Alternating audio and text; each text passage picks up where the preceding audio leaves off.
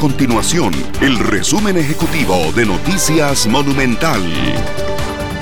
Hola, mi nombre es Fernanda Romero y estas son las informaciones más importantes del día en Noticias Monumental. El diputado del Partido Liberación Nacional, Carlos Ricardo Benavides, cuestionó al gobierno ante el plenario legislativo por no revelar si cuenta o no con los recursos para el pago de los aguinaldos y el salario escolar. Para Benavides, la situación de las finanzas estatales es grave y estima que el gobierno se quede sin dinero para pagar los salarios de los empleados públicos en el corto plazo.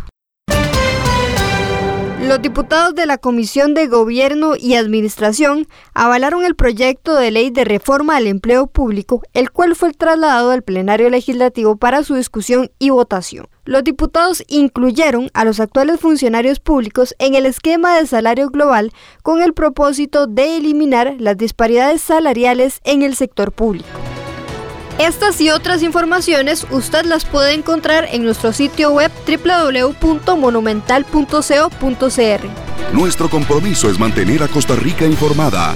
Esto fue el resumen ejecutivo de Noticias Monumental.